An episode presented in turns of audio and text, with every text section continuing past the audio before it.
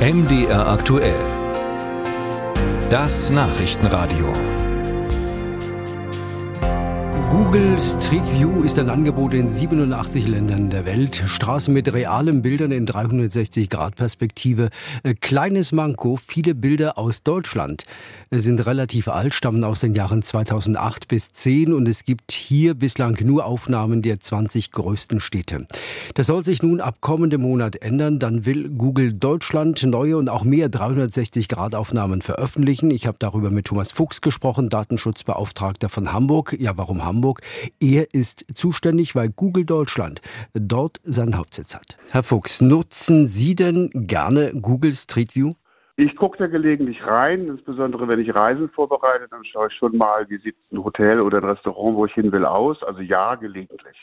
Äh, viele finden die realen Bilder toll, das Angebot. Andere haben von Google verlangt, ihre Häuser äh, oder was auch immer unkenntlich zu machen, zu verpixeln. Bleibt das denn automatisch, wenn Google jetzt neue Aufnahmen hochlädt?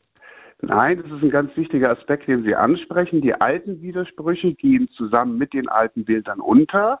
Wer also weiterhin möchte, dass sein Haus nicht gezeigt wird, der muss jetzt einen neuen Widerspruch einlegen, damit die neuen Bilder seines Hauses auch wieder verpixelt sind. Was genau müssen denn Mieter, Haus, Wohnungseigentümer tun, um die Veröffentlichung neuer Bilder zu verhindern? Wie äh, funktioniert ein solcher Antrag? Das ist eigentlich ganz einfach. Es gibt zwei Möglichkeiten. Das haben wir mit Google verhandelt, dass sie das anbieten müssen. Das eine ist ein Online-Formular bei Google, was relativ leicht auszufüllen ist. Da muss ich im Grunde nur angeben, dass ich Hausbesitzer oder Wohnungsbesitzerin bin und dann die Daten des Objektes äh, beschreiben, also eben halt ähm, die Adresse. Und dann kann ich dieses Formular entweder bei Google hochladen. Ich kann aber auch einen Brief an Google schreiben und das Ganze sozusagen analog zuschicken. Die Adressen bzw. die Website können Sie auf viele Informationsquellen bekommen, auch auf der Seite des Hamburgischen Datenschutzbeauftragten. Wenn ich das jetzt erst im Laufe der nächsten Wochen mitkriege, ich sehe, da sind Bilder schon hochgeladen worden, ich habe es möglicherweise verpasst, habe ich dann immer noch das Recht, äh, Widerspruch einzulegen und wie schnell muss Google reagieren? Das ist ganz wichtig. Das Recht habe ich immer. Das habe ich auch noch in zwei Jahren. Es gibt keine Frist, ähm, bis zu der ich meine Entscheidung treffen muss.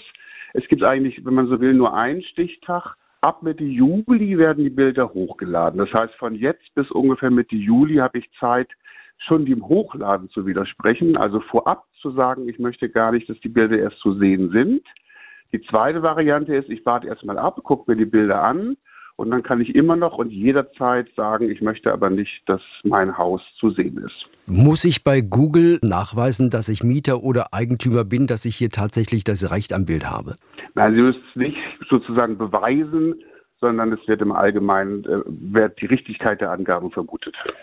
Ja, das sagt Thomas Fuchs, Datenschutzbeauftragter von Hamburg, wo Google seinen Deutschlandsitz hat, hier im Gespräch mit MDR aktuell.